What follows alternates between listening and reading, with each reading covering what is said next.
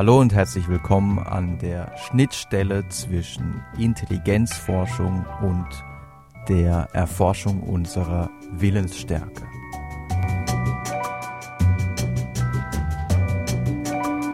Sind unsere geistige Leistungsfähigkeit als auch unser Durchhaltevermögen angewiesen auf die Verfügbarkeit von Glucose?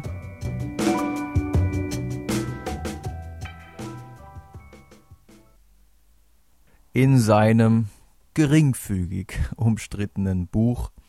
Also man muss sagen, in manchen Teilen ist die Kritik auch wirklich gerechtfertigt, da die Forschungslage einfach zu einseitig dargestellt wurde.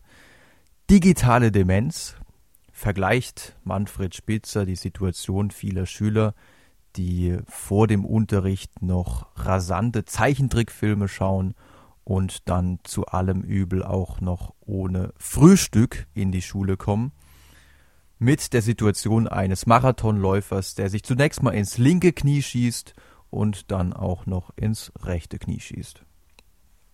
Als Beleg dafür, dass auch Zeichentrickfilme die geistige Leistungsfähigkeit und die sogenannten exekutiven Funktionen, diesen Fachbegriff haben wir ja in der einen oder anderen Episode schon mehrfach gehört. Da geht es um die Aufmerksamkeitskontrolle, um die Fähigkeit, sich wirklich auf das Wesentliche zu konzentrieren und störende Reize ausblenden zu können. Und hier ist auch die Schnittmenge zwischen Intelligenz und Willensstärke, denn in beiden Fällen geht es darum, letzten Endes seine Aufmerksamkeit zu kontrollieren und nicht einfach jedem angenehmen Reiz zu folgen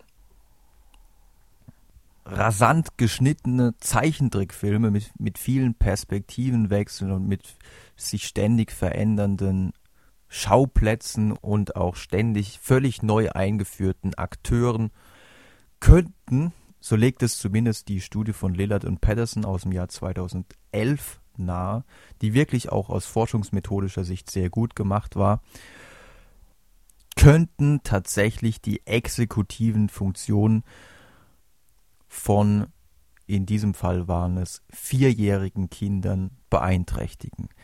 In ihrer Studie konnten Lillard und Patterson nämlich beobachten, dass nach nur neun Minuten SpongeBob schauen, diese Kinder im Vergleich zu zwei anderen Gruppen, in denen man entweder einen etwas langsameren Zeichentrickfilm hat schauen lassen oder die Kinder etwas zeichnen durften, in vier Aufgaben, in denen es jeweils um Selbstkontrolle und um Aufmerksamkeitskontrolle ging, tatsächlich deutlich schlechter abschnitten.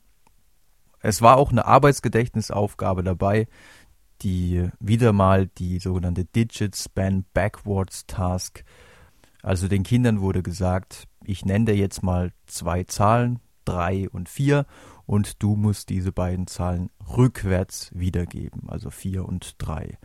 Das klingt lächerlich einfach, aber man muss bedenken, dass die Kinder auch erst vier Jahre alt waren und somit ihr Arbeitsgedächtnis noch nicht so weit entwickelt war. Auch wenn die Autoren selbst noch zu bedenken geben, dass es noch nicht ganz klar ist, worauf denn diese negativen Effekte zurückzuführen sind, ist es wirklich dieser rasante Schauplatzwechsel und das rasante Wechseln von Perspektiven und Akteuren oder ist es vielleicht auch der Inhalt, der ähm, einfach so neu ist und so ja fantastisch ist, der dann eventuell Ressourcen abzieht, die dann für nachfolgende Aufgaben nicht mehr zur Verfügung stehen. Und auch wenn es auch alles andere als geklärt ist, wie lange solche negativen Effekte aufrecht bleiben und ob es wirklich Langzeitwirkungen davon gibt, ähm, sind das doch durchaus sehr interessante Ergebnisse und sollten einem durchaus zu denken geben.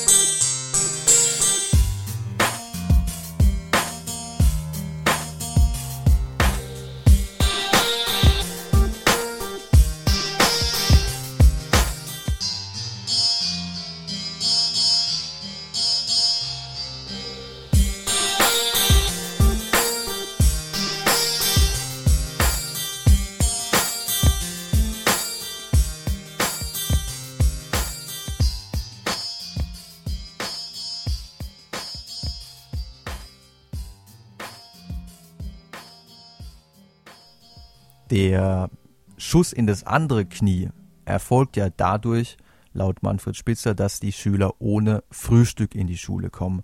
Und erstaunlicherweise zitiert er an dieser Stelle in seinem Buch nicht jene Studien, in denen man tatsächlich beobachten konnte, dass wenn Schüler ohne Frühstück getestet werden, im Vergleich zu Schülern, die gefrühstückt haben, tatsächlich in dem einen oder anderen kognitiven Test schlechter abschneiden. Stattdessen zitiert er eine, vielleicht einfach weil es spektakulärer ist, und es ist wirklich eine spektakuläre Studie, die ein beunruhigendes Licht auf unser Rechtssystem wirft. Er zitiert eine auch ganz frisch erschienene Studie von Danziger und Kollegen, in der man beobachten konnte, dass die Urteile von Richtern, also zum Beispiel ob einem Bewährungsantrag stattgegeben wird oder nicht, davon abhängig zu sein scheinen, wann der Richter zuletzt gegessen hat. Also kein Witz, wenn ihr ein Krimineller sein solltet, wovon ich jetzt mal ausgehe, und ihr stellt den Antrag auf Bewährung und euer Antrag wird direkt nach dem Mittagessen verhandelt oder direkt nach dem Frühstück verhandelt, dann stehen eure Chancen relativ gut. Findet eure Verhandlung aber zwei oder drei Stunden nach dem Mittagessen oder nach dem Frühstück statt, dann sind eure Chancen deutlich schlechter. Und, und das wirft natürlich wirklich einige Fragen auf. Der Grund dafür scheint zumindest darin zu liegen, dass es für den Richter aus kognitiver und auch aus zeitlicher Sicht wesentlich einfacher ist, einen Antrag abzulehnen.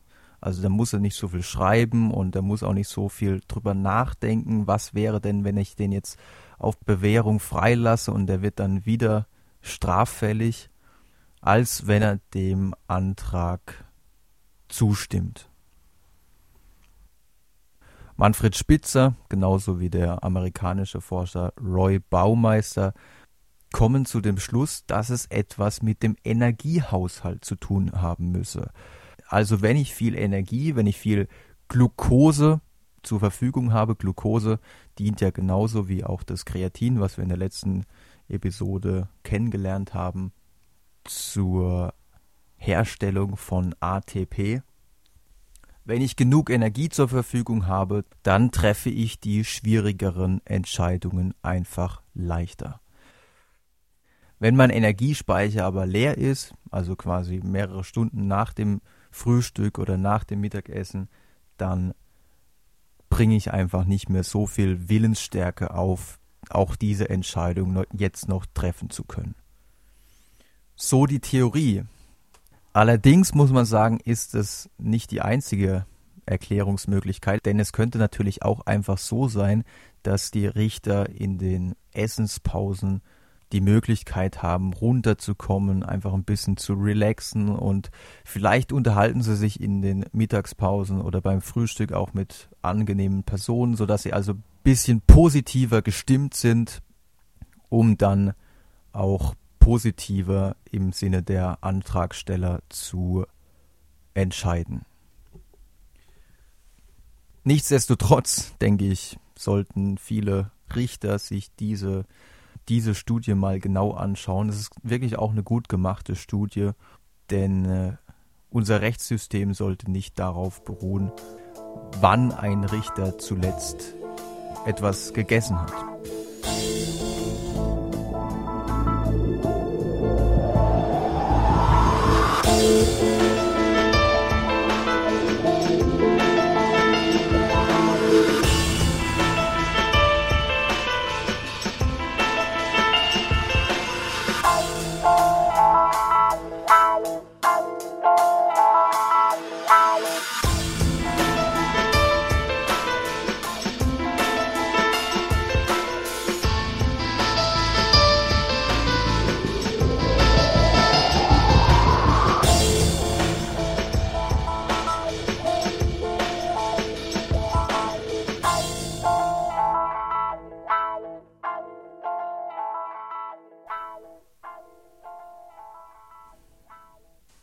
Der eben erwähnte Roy Baumeister als auch eine ganze Reihe anderer Forscher sind der Meinung, dass in Hinsicht auf die Selbstkontrolle und auf die Aufmerksamkeitskontrolle unsere Willensstärke, sich unser Gehirn in weiten Teilen tatsächlich wie ein Muskel verhalten würde.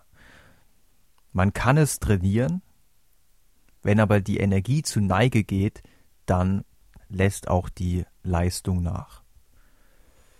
Und tatsächlich gibt es mittlerweile eine Vielzahl von Studien, in denen man beobachten konnte, dass die Selbstkontrolle von Versuchspersonen nachlässt, wenn man ihnen anstrengende und auch teilweise kognitiv herausfordernde Aufgaben gibt, während man einer anderen Gruppe ja fast die gleiche Aufgabe gibt, aber in einer einfacheren Form, dann kann man tatsächlich konsistent beobachten, dass diejenigen, die zuvor die, also es geht zum Beispiel darum, ähm, den Buchstaben E aus einem Statistikbuch immer durchzustreichen, das wäre die einfache Variante und die schwierige Variante wäre, ähm, den Buchstaben E nur dann herauszustreichen, wenn sich in seiner unmittelbaren Nachbarschaft kein weiterer Vokal befindet und auch zwei Buchstaben weiter kein weiterer Vokal befindet. Also das könnt ihr mal ausprobieren. Das ist schon ähm, wesentlich, das ist kognitiv schon deutlich anstrengender. In einer zweiten Aufgabe lässt man die Versuchspersonen dann zum Beispiel schwierige Puzzle bearbeiten also es sind nicht so billige Puzzle mit 100 oder 1000 Teilen, die dann wirklich auch alle zusammenpassen, sondern es sind so schwierige Puzzle, die man gar nicht lösen kann. Und man beobachtet dann, welche Versuchspersonen, diejenigen, die zuvor die einfache oder diejenigen, die zuvor die schwierige Aufgabe zu bewältigen hatten, welche Versuchspersonen halten denn jetzt länger durch. Und man kann tatsächlich konsistent beobachten, dass diejenigen, die zuvor das Schwierige gemacht haben, dann nicht mehr so viel Selbstkontrolle, Willensstärke aufbringen können oder wollen. Das ist nämlich die große Frage. Ist es wirklich der Mangel an Energie, der dazu beiträgt, dass sie nicht mehr so lange durchhalten können, oder ist es eher ein motivationales Defizit? Und da gehen die Meinungen derzeit wirklich auseinander. Zum einen konnten nämlich Roy Baumeister und Kollegen zeigen, dass durch die Zufuhr von Glucose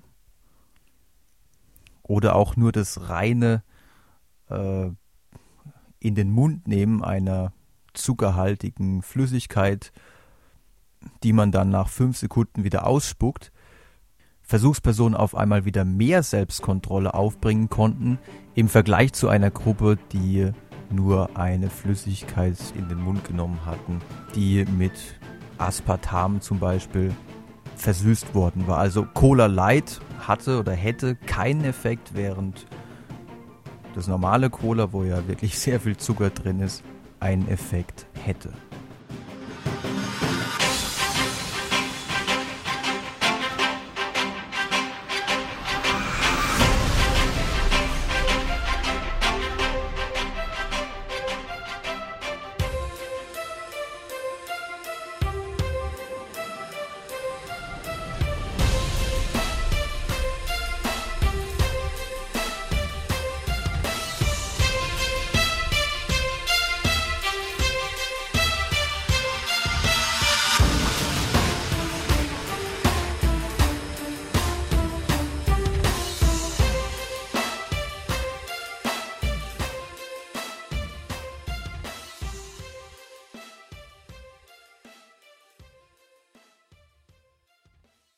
Eine Zeit lang hat man gedacht, dass diese Ergebnisse wirklich eindeutig dafür sprechen, dass durch die Aufnahme von Glucose die leergelaufenen Energiespeicher wieder aufgefüllt werden und somit das Gehirn wieder mehr zu leisten imstande ist.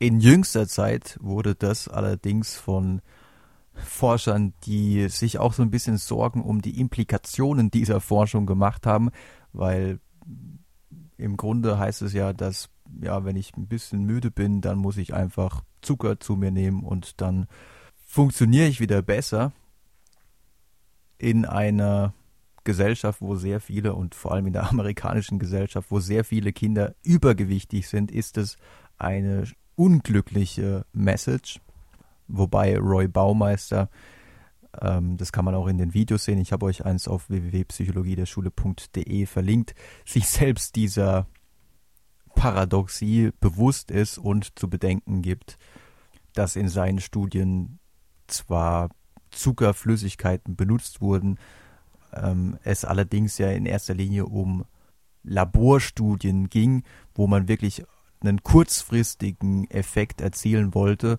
und auf lange Sicht sollte man natürlich schon auf eine ausgewogene Ernährung dann achten, die dann auch über einen längeren Zeitraum genügend Energie zur Verfügung stellt.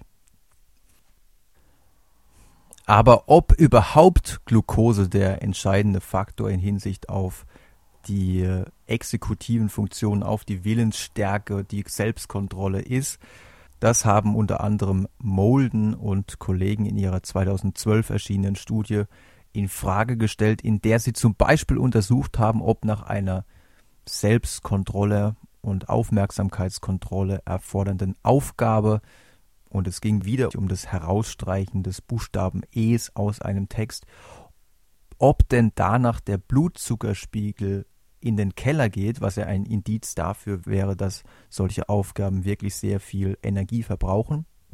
Und in diesem Experiment, in dem sie ihren Angaben zufolge eine sehr genaue Methode zur Erfassung des Blutzuckerspiegels verwendet haben, konnten sie keinen Abfall des Blutzuckerspiegels nach dieser Aufgabe beobachten. In einer anderen Studie, allerdings mit anderen Messinstrumenten, hatte man das beobachten können. Das heißt, hier ist die Forschungslage noch nicht eindeutig. Es könnte so sein, dass erst nach intensiveren Anstrengungen es zu einem Abfall im Blutzuckerspiegel kommt.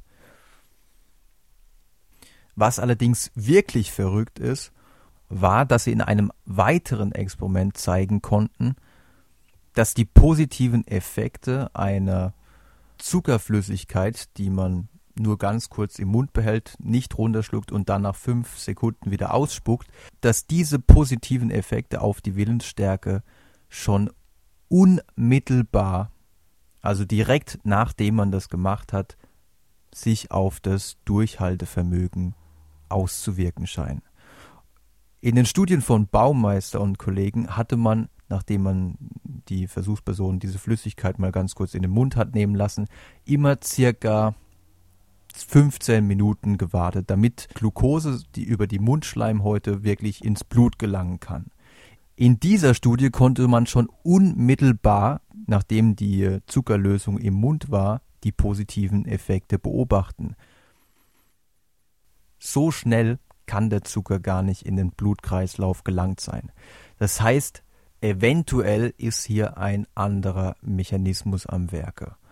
Und die Autoren vermuten, dass es womöglich Rezeptoren für Zucker in unserer Mundhöhle gibt, die unserem Gehirn signalisieren, also betroffen scheinen vor allem dopaminerge Pfade im Striatum, einer Region unseres Gehirns, die auch auf Belohnungen reagiert. Und somit könnte es also wirklich so sein, dass unser Gehirn in Vorfreude darauf, dass gleich eine Zuckerflut kommt, schon mal seine Leistung hochfährt. Praktisch würde das bedeuten, dass wir die Cola gar nicht trinken müssen, sondern wir müssen sie eben nur fünf Sekunden im Mund behalten und dann wieder ausspucken und schon können wir wieder länger durchhalten. Das spräche also gegen die absolute Notwendigkeit der Zufuhr von Zucker und spräche zusammen mit der einen oder anderen Studie, in der man zum Beispiel beobachten konnte, dass nach einer sehr anstrengenden, Willenskraft erfordernden Aufgabe ähm, man die Willensstärke der Probanden erhöhen konnte, indem man ihnen gesagt hat, guck mal, die Aufgabe, die ihr jetzt machen sollt, die ist zwar sehr anstrengend, aber ihr tragt damit zum wissenschaftlichen Fortschritt bei. Also das, was ihr macht, ist wirklich sehr wichtig. Und im Vergleich zu einer anderen Gruppe konnten diejenigen, die eben jetzt mehr motiviert worden waren, dann auch länger durchhalten. Ähnliches konnte man auch in Studien beobachten, in denen man mit Hilfe von einseitigen Fragebögen kurzfristig die Glaubenssysteme von Probanden hinsichtlich ihrer Auffassung, ist denn Willenskraft unbegrenzt aufbringbar? Das hat man erreicht mit Items wie Sometimes it is energizing to be to be fully absorbed with a demanding task. Also mit anderen Worten, manchmal kann es mich mit zusätzlicher Energie erfüllen, wenn ich eine Aufgabe mache, die mich und meine Konzentration komplett absorbiert. Anderen Versuchspersonen hat man vor allem Items präsentiert, ähm, die dann zum Beispiel so lauteten, Working in a strenuous mental task can make you feel tired, such that you need a break before accomplishing a new task. Also mit anderen Worten, äh, die Arbeit an einer mental anspruchsvollen Aufgabe kann dich müde machen, sodass du unbedingt eine Pause brauchst, damit du wieder eine neue Aufgabe in Angriff nehmen kannst. Und wenn man Versuchspersonen derartige einseitige Items vorlegt, dann kann man auf diese Weise tatsächlich für eine Zeit lang ihre Glaubenssysteme beeinflussen. Und in dieser Studie war es sehr beeindruckend zu sehen, dass diejenigen, die in Richtung die Willensstärke ist begrenzt und man braucht immer wieder Pausen, sonst hält man es nicht durch, beeinflusst worden waren, in einer Arbeitsgedächtnisaufgabe, namentlich einer N-Back-Aufgabe, ihr kennt es vielleicht noch aus den Episoden zum kognitiven Training, ihre Leistung, obwohl sie am Anfang auf dem gleichen Niveau angefangen haben, ihre Leistung im Laufe der Zeit nicht mehr so sehr steigern konnten. Es scheinen also auch motivationale Faktoren dazu beizutragen, wie lange wir durchhalten, wie viel Willensstärke wir aufbringen. Wenngleich Roy Baumeister jetzt zum Beispiel in einer ganz neuen Studie kontert, in der er zwar die Ergebnisse von, in der er diese Ergebnisse repliziert, aber darauf hinweist, dass insbesondere bei sehr intensiven, langen, viel Aufmerksamkeitskontrolle erfordernden Aufgaben die Bedeutung solcher motivationaler Einflüsse zurückgeht. Das heißt, wenn ich unglaublich viel Willenskraft aufbringen muss und das über ja vielleicht mehrere Stunden, dann äh, scheint es zumindest in diesen neuen Studien so zu sein, dass die Leistung nach einiger Zeit dann doch nachlässt, unabhängig davon, ob ich jetzt glaube, dass meine äh, Willensstärke unbegrenzt ist. Und somit könnte bei derartig anstrengenden Aufgaben, die man wirklich über einen sehr langen Zeitraum zu erledigen hat, die Verfügbarkeit von Glucose dann doch wieder eine Rolle spielen.